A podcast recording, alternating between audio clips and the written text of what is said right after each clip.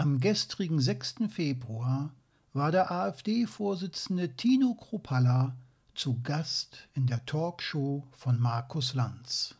Und er hat die Sendung genutzt, um mal wieder die ganz eigenen politischen Lösungsansätze der AfD zu präsentieren.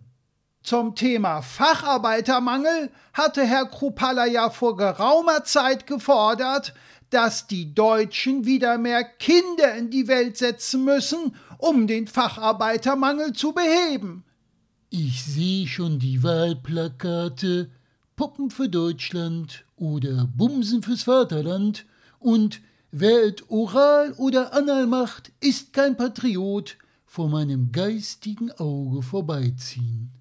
Irgendwann hat dann anscheinend selbst Herr Krupalla gemerkt, dass seine famose Idee frühestens in gut 20 Jahren zu neuen Facharbeitern führt. Dummerweise brauchen wir aber jetzt neue Facharbeiter.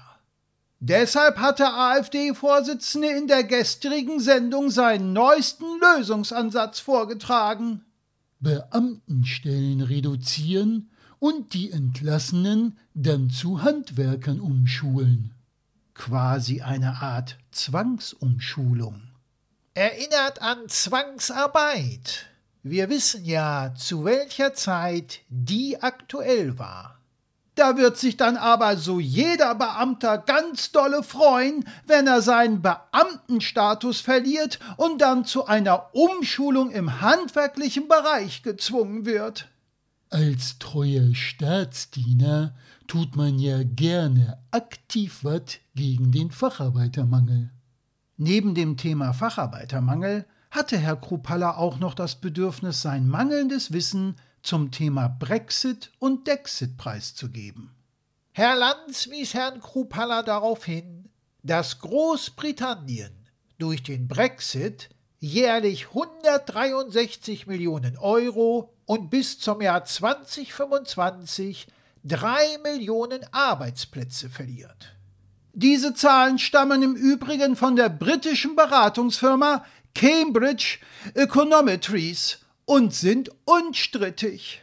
Herr Krupalla zweifelte in der Sendung diese Aussagen aber an. Seiner Meinung nach müssten Ökonomen den Brexit ja schlecht rechnen, damit es, so wörtlich, keine Nachahmer gibt. Als Markus Lanz den AfD-Vorsitzenden darüber in Kenntnis setzte, dass Ökonomen davon ausgehen, dass ein EU-Austritt Deutschland innerhalb von zehn Jahren vier bis 500 Milliarden Euro kosten würde, antwortete Tino Kropalla, das bezweifle ich stark.